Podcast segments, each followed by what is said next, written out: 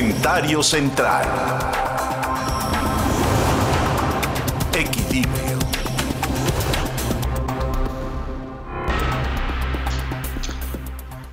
A través de modificaciones a veces eh, parciales, a veces totales, el gobierno de la República de esta cuarta transformación está atentando en contra de las instituciones del país. Le ha pegado a todo, le ha pegado a los fideicomisos públicos, le ha pegado a las instancias eh, entendidas como órganos autónomos, independientes del poder, se ha metido en la Suprema Corte de Justicia de la Nación, se ha metido también en, eh, bueno, eso fue el principio, en el Congreso mexicano a través de una injerencia clara por las mayorías que se ejercen en Morena, tanto en la Cámara de Senadores como en la Cámara de Diputados. Le ha pegado a todo y por todas partes. Y ahora eh, el, el, gobierno de la Cuarta Transformación está tratando de hacer algo que se me hace, aparte de parcial, se me hace tremendamente irresponsable, que es la ley que promueve modificaciones, cambios en el Banco de México, haciendo posible que el Banco de México bendiga y lave todo tipo de recurso en dólares que provenga de remesas o que tengan que ver con México de alguna manera. Con ello, en lugar de que el Banco de México sea el garante de que las transacciones comerciales por la vía de cambios de moneda sean en, en tiempo y en forma lícitos, pues se convertiría a Banco de México con esta modificación legal en una especie de gran lavadora de dinero que trastoca todos los órdenes y que hace incluso susceptible a que el Banco de México el día de mañana, por esta misma actividad propiciada por el gobierno, pudiera después hacer que el gobierno mismo desconociera al Banco de México como autoridad y trajera como resultado el que el gobierno de la República interfiriera en las acciones del propio Banco de México, que es otra entidad autónoma de la Administración Federal de la Cuarta Transformación. Bueno, incluso se ha llegado a pensar desde Banco de México que la óptica de cambios estaría afectando incluso hasta las mismísimas reservas internacionales que el país tiene y que son de casi cerca de los 200 mil millones de dólares. Ha habido muchas opiniones de parte de vicegobernadores, como es el caso de Jonathan Heath, vicegobernador del Banco de México, que dice, esto a lo único a lo que viene a beneficiar es al Banco Azteca, este banco propiedad de Ricardo Salinas, que desde la óptica de Jonathan Heath es quien sería el beneficiario de esta operación, ya que muchos de los dólares que no podría transferir por remesas que no tendrían un origen definido, lo podría hacer una vez que pasaran por Banco de México y Banco de México fuera el responsable de hacer en español, en pesos, lo que en inglés no tiene una procedencia clara. La lavadora sería Banjico y ninguna otra instancia más. Esto aumenta el volumen de operaciones del banco aludido y Jonathan Heath con esto protesta. Otros otro, otro, otro vicegobernador, incluso de origen de la propia cuarta transformación que fuera nombrado, el vicegobernador Esquivel, habla en el mismo sentido. Dice que esto atenta en contra de la soberanía monetaria de nuestro país y la Asociación de Bancos de México reitera que ante esta iniciativa de reforma al Banco Central, enviada a la Cámara de Diputados para su discusión ulterior, luego de haber sido aprobada en la Cámara de Senadores, hace eh, prender una alerta, ya que pone en grave riesgo al conjunto del sistema financiero mexicano, por lo que esta ley dice es total innecesaria para el país.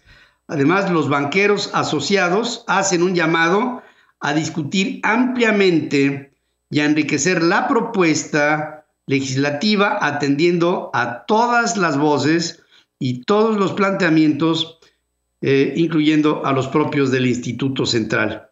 Añade que esta iniciativa no ha sido promovida por esta asociación, se deslindan de esta idea de Morena y de la cuarta transformación, que es defendida, por cierto, por Ricardo Monreal que alude, Ricardo Monreal, que los eh, que reciben las remesas del lado mexicano, a la hora de cambiar su dinero a pesos, pierden hasta el 30% de la operación cuando sabemos que en este mundo ya hay plataformas digitales que pueden hacer la emisión de remesas de los Estados, a México, de los Estados Unidos a México de manera automática entre el emisor y el destinatario, de manera automática en pesos, sin tener que pasar por las comisiones que supuestamente alude el líder de la bancada de Morena en la Cámara de Senadores. ¿Qué es lo que defiende el señor Ricardo Monreal? ¿O la agenda de quién es la que está promoviendo en ese sentido? Lo podemos entender y sabemos que en ello hay un interés claro correlacionado de la cuarta transformación en un regalito que se le prepara a uno de los principales aliados empresariales de López Obrador en esta administración, que es, sería el beneficiario automático de las modificaciones aquí aludidas. En todo ello, la propia eh, Fed, la, la Reserva Federal de los Estados Unidos, que tiene un convenio de colaboración con México, hace sentir que si es que se hacen estas modificaciones, se alterarían las relaciones financieras de soberanía monetaria entre el Banco Central Mexicano y la Fed de los Estados Unidos. Esperamos que haya un acto de responsabilidad de la cuarta transformación y que esto se someta a un escrutinio mayor y a una discusión ulterior en la que entidades responsables financieras y bancarias de nuestro país, a través de una sensata evaluación de lo que se está proponiendo, se deseche completamente. Dos propuestas que están aniquilando al sector económico. Una, eliminación total de la ley del outsourcing, que ya estamos viendo que de las modificaciones que se pretendidamente se le estarían haciendo el outsourcing, de todas maneras no se llega a ninguna, porque la idea sería acabar con el outsourcing en el 2021, de una o de otra forma. Y dos, esta ley que permitiría al Banco de México lavarlo y lavable, con estas dos puntillas le darían a la economía mexicana un descabelle en la que claramente se pretende ahora con esto entender que lo que quiere la cuarta transformación es acabar con todo enclave de poder que no sea el propio.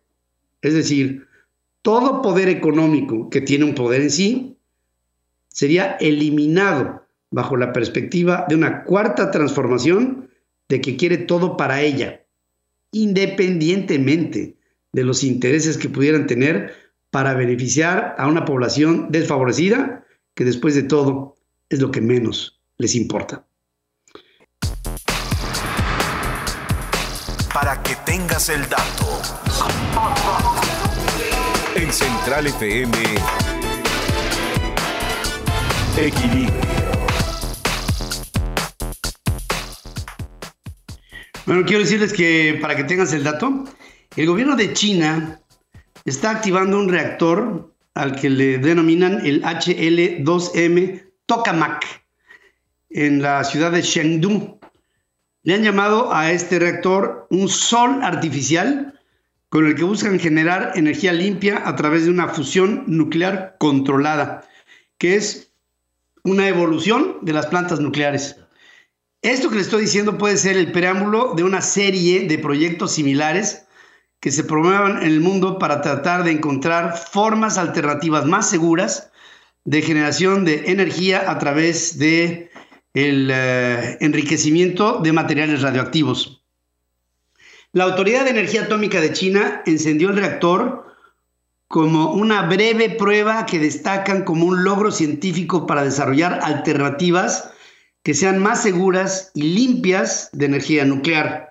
Con esta instalación, China impulsa una colaboración con expertos del reactor termonuclear experimental internacional el proyecto de investigación nuclear más grande del mundo que se construye en Francia y que será terminado para el 2025. Con este HLM eh, Tokamak, están buscando generar energía fusionando los núcleos de los átomos con una mínima generación de desechos nucleares, en lo opuesto a la fisión, que es más fácil de lograr, pero que genera más desechos nucleares, una temperatura que a veces resulta mm, incontrolable o controlable con muy altos riesgos y que generaría, en el caso de un desperfecto, tragedias como las que hemos visto en Three Miles, en Tres Millas, o en Chernobyl, o incluso en Fukushima, que luego de un tsunami pusieron en entredicho a toda la integridad de la isla japonesa, para que tengas el dato. Para que tengas el dato, el gigante de software Microsoft y el Observatorio Austral Europeo están trabajando de manera conjunta para optimizar e incrementar alcances de telescopios del Observatorio Paranal, haciendo uso de inteligencia artificial, aplicación para la astronomía. El primer proyecto es una cosa que se llama Turbulence Nowcasting, que hace predicciones meteorológicas y atmosféricas. El segundo es Anomaly Detection, que reemplaza la inspección visual por una automática a través de un Machine Learning, que es el que reiteradamente va aprendiendo más en un algoritmo que, pues, después de un cierto tiempo de experiencia, le da una asertividad casi del 100% a la aplicación de la inteligencia artificial en este caso. El tercer proyecto es uno que se llama Adaptive Predictive Control, sobre la óptica adaptativa, una técnica que corrige en tiempo real las distorsiones provocadas por la turbulencia de la atmósfera de la Tierra, en una teoría del caos que es, desde el punto de vista del algoritmo, abordada en muchas de sus posibilidades. Para este acuerdo de colaboración, Microsoft destinará recursos de su división de investigación especializada en inteligencia artificial para el análisis de grandes volúmenes de datos de la atmósfera, lo que hará prácticamente imposible tener fallas en las predicciones de lo que se presenta hoy, ya como casi casi un fenómeno que yo no podía no podría entender si si me hubiera yo remitido a las, las predicciones del tiempo que se daban hace 20 años, que eran exactamente lo contrario a lo que se presentaba en la realidad. Hoy prácticamente será perfecta la previsión, para que tengas el dato. Para que tengas el dato, astrónomos de la Universidad Sun Yat-sen de China desarrollaron una investigación mediante la que encontraron dos nuevas cruces de Einstein que son cuerpos distantes que aparecen como cuatro copias dispuestas en forma de cruz. Este es uno de los fenómenos más llamativos que han captado a través de lentes gravitacionales la atención, configurando cuatro imágenes de una fuente compacta y distante creada por la atracción gravitacional de un objeto de primer plano. La más reciente de estas cruces de Einstein encontradas antes de este descubrimiento fue una que se llamó QSO 2237 más 0305, cuya fuente de fondo es un cuasar distante, que es el núcleo pequeño y brillante de una galaxia activa. El nuevo hallazgo fue logrado haciendo uso del Very Large Telescope, ubicado en el desierto de Atacama, esto en Chile, siendo un descubrimiento inusual, ya que para las fuentes de cuásares o de galaxias enteras había una diferenciación todos pensaban, como astrónomos, que no eran más que galaxias enteras las que producían este destello. Hoy se dan cuenta de que los cuásares pueden ser la fuente, presentando una alternativa no vista que tendría que analizar el origen energético de el origen mismo de la generación de las estrellas en la enorme cronología que lleva el universo de crear materia concreta, materia que tú y yo podemos captar a través de nuestros sentidos, para que tengas el dato.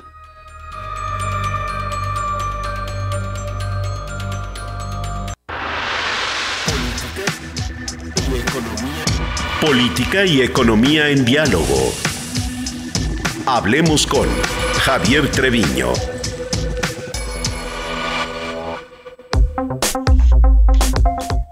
Voy directamente con el comentario de Javier Treviño porque él pone la mirada en algo que es hoy clave. ¿Cuáles tendrían que ser los objetivos de la política energética de nuestro país? Acaba de hablar hace unos minutos de un sol artificial que se ha generado a través de una forma diferente de generar energía atómica en China. Bueno, los países están orientando sus eh, baterías hacia, hacia energías renovables, limpias, seguras, baratas y, México tendría que fijar postura.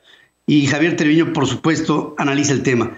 Querido Javier, te saludo como siempre, con mucho cariño esta mañana. ¿Cómo estás? Buenos días. Hola Pedro, buenos días, qué gusto estar contigo de nuevo. Pues fíjate Pedro que habría que poner también otro contexto. En, este, en estos últimos días eh, recibimos las noticias, las leímos de que, por ejemplo, SpaceX y Tesla, Elon Musk, dejaron California para establecerse en Texas. Que Hewlett Packard Enterprise abandonó California para ubicarse en Texas, que Oracle anunció que su nueva casa es Texas, y McKesson, Core Marketing Holdings, Charles Schwab, Toyota, Dropbox, todas ellas mudaron sus oficinas centrales de California a Texas, junto con miles y miles de empleados y colaboradores. ¿Y, ¿Y por qué se van a Texas? Bueno, porque en su arrogancia el gobierno de California no los escuchó y Texas les ofrece energía a costos competitivos, impuestos mucho más bajos, reglas claras, certeza jurídica, mayores incentivos y más bajo costo de vida. Entonces es una buena lección a la que debemos poner atención.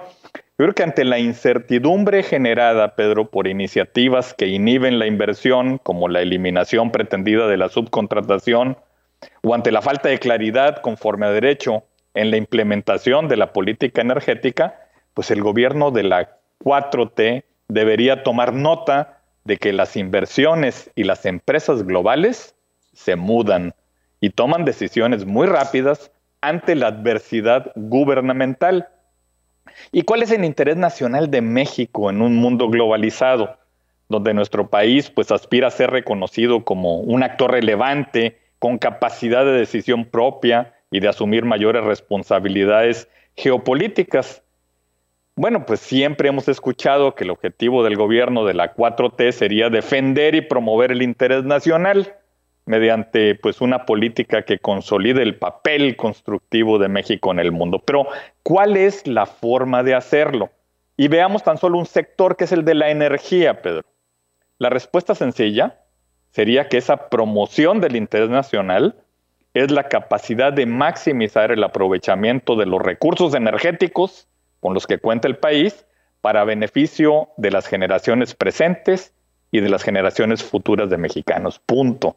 No debemos perder de vista, Pedro, tres objetivos estratégicos. El primero sería asumir que nuestro interés nacional no debe consistir tan solo en asegurar la plena propiedad del Estado mexicano sobre los hidrocarburos y demás recursos energéticos, eh, conforme a lo establecido en el artículo 27 de la Constitución, sino también en lograr que los aprovechemos al máximo. De nada sirve al interés nacional contar con enormes reservas potenciales de petróleo y gas si no podemos realizar actividades de exploración para ubicarlas con precisión, transferir el riesgo a los inversionistas privados, explotarlas en forma eficaz, es decir, a un costo internacionalmente competitivo y evitando en la mayor medida sobre eh, los impactos ambientales que pudieran ser nocivos y canalizar con transparencia los recursos financieros generados tanto a fortalecer la capacidad sí, de la empresa productiva del Estado de Pemex para operar como una compañía rentable, como a invertir en el desarrollo de la sociedad mexicana. Ese es el primer objetivo. El segundo objetivo estratégico sería plantearnos cómo podemos contribuir a reforzar y mantener nuestra seguridad energética.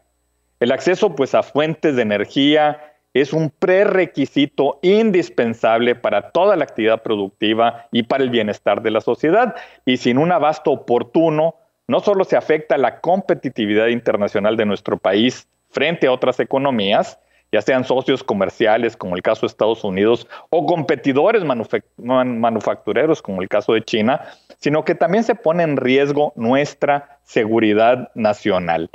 Y por último, el tercer objetivo, Pedro, un objetivo estratégico, tendría que enfocarse en la necesidad de contar con una industria y un mercado energético que contribuyan a elevar nuestra competitividad económica y sobre todo a darle bases más firmes al desarrollo social del país y para ello se requieren pues reglas claras, certeza jurídica. Es un hecho, Pedro, que México ha ido ganando terreno en materia de competitividad. Lo muestran así las cuantiosas inversiones en el sector automotriz, el acelerado desarrollo de la industria aeroespacial, pero también es cierto que aún enfrentamos muchos retos para escalar las posiciones en los índices, como el del Foro Económico Mundial, que son determinantes para la toma de decisiones de los inversionistas.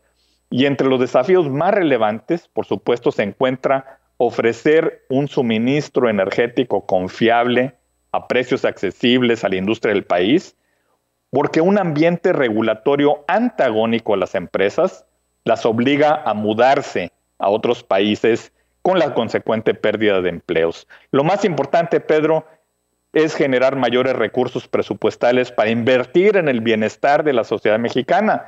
Y a pesar de avances innegables, pues, lamentablemente en México todavía cerca de la mitad de nuestra población vive en condiciones de pobreza y si no somos capaces de aprovechar la oportunidad histórica de implementar una política energética verdaderamente transformadora que reduzca la carga impositiva de Pemex y a la vez que genere recursos presupuestales pues mucho mayores mediante la inversión y la participación del sector privado en este sector, obviamente resguardando el control del Estado mexicano sobre la propiedad de los hidrocarburos y los recursos energéticos, pues el bono demográfico con el que aún contamos, Pedro, pronto se va a convertir en una auténtica bomba de tiempo que podría poner en riesgo el destino de nuestra nación.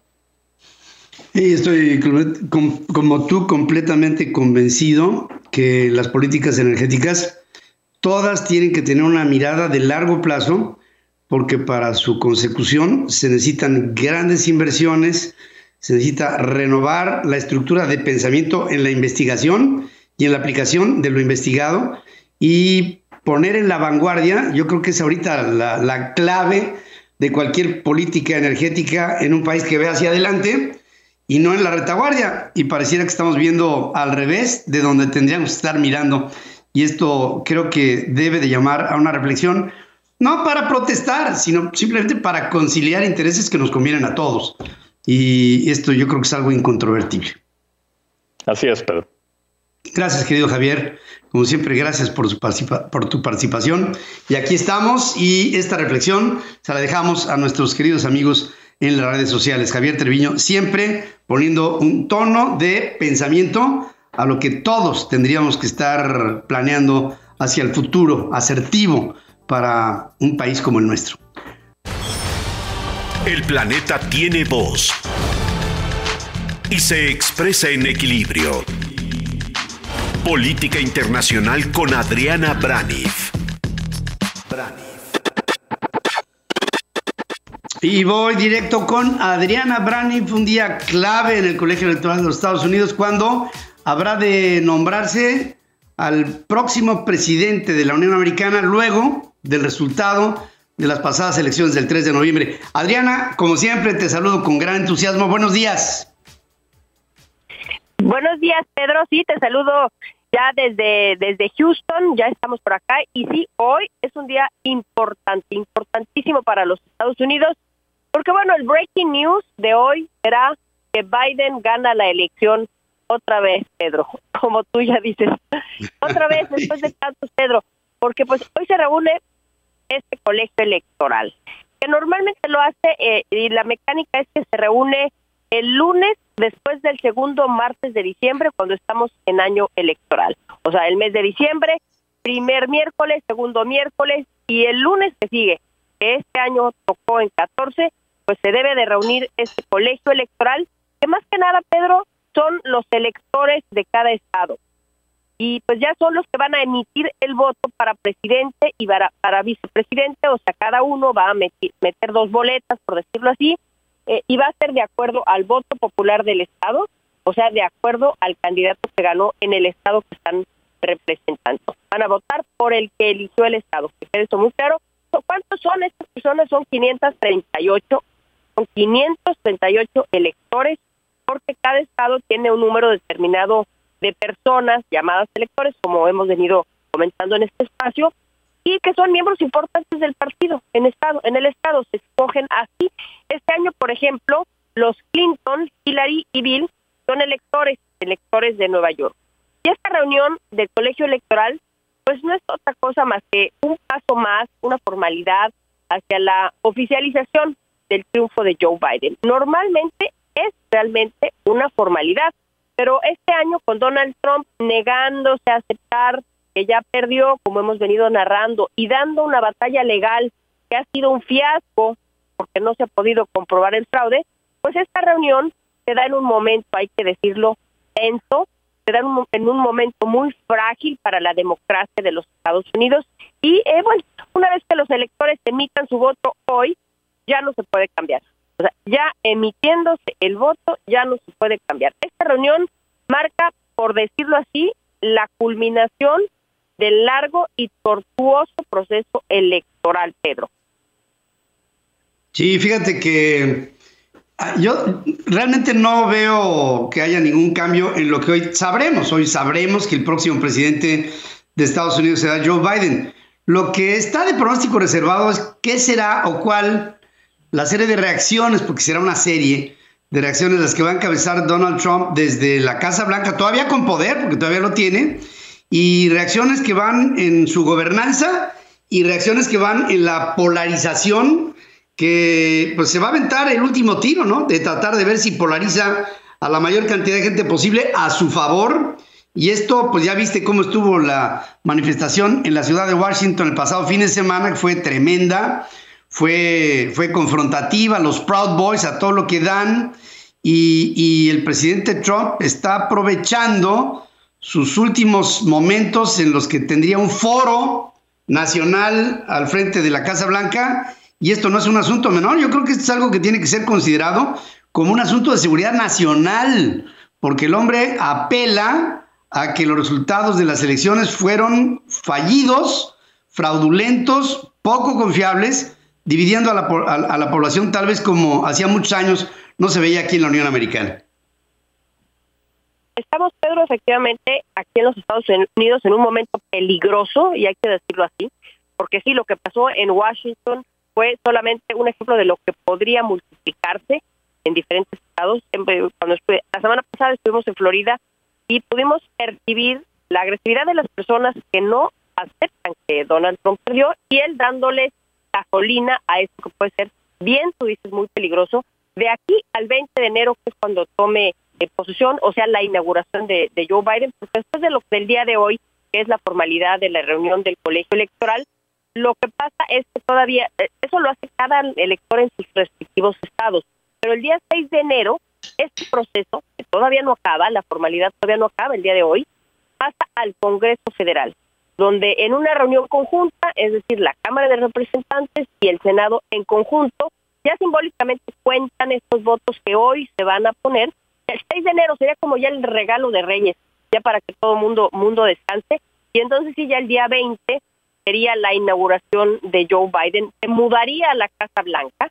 Eh, antes ya ha dicho que va a desinfectar este inmueble completamente. Claro que esto es más como una formalidad, ¿no? Como, como una cosa política, porque ya sabemos que la transmisión es básicamente por aire, airborne, ¿no?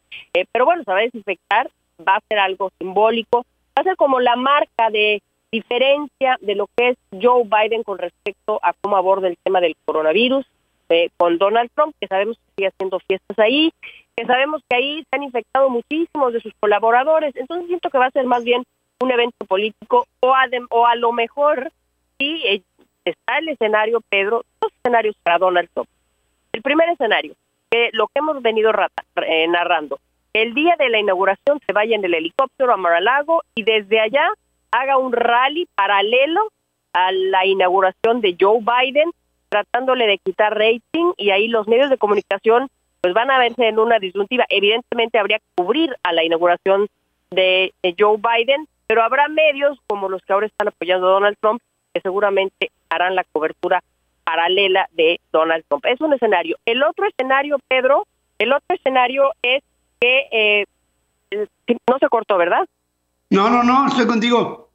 Ah, perdón, nada más para acabar. El otro escenario es que Donald Trump se vaya en la Navidad a Mar-a-Lago en este momento y ahí desde Mar-a-Lago se quede ya definitivamente hasta su salida y ya no regrese a la Casa Blanca. Así es que, pues, eso es lo que tenemos sobre la mesa y vamos a estar muy al pendiente a ver qué pasa. Híjole, pues si no regresara, sería tremendo, ¿eh? sería un mensaje tremendo para, para la cadena, sucesión de las presidencias en los Estados Unidos, cuando un evento de esta naturaleza, ni en las más complejas condiciones como asesinatos de presidentes, interinatos o procesos conflictivos, se había dado en la historia de los Estados Unidos. Esto marca un hecho para mí sin precedentes que esperamos se olvide rápidamente porque va a marcar tremendamente a la división de la sociedad norteamericana, Adriana. Y hoy, después de la noticia de la confirmación de Biden, vendrán este tipo de reacciones y vamos a ver qué escenarios son los que finalmente toma como pauta, como ruta de salida, un hombre que se niega a dejar la presidencia de los Estados Unidos apelando a que hubo un fraude. Adriana, como siempre, gracias por haber estado aquí conmigo. Gracias, Pedro, y estamos aquí al pendiente. Que tengas un excelente día.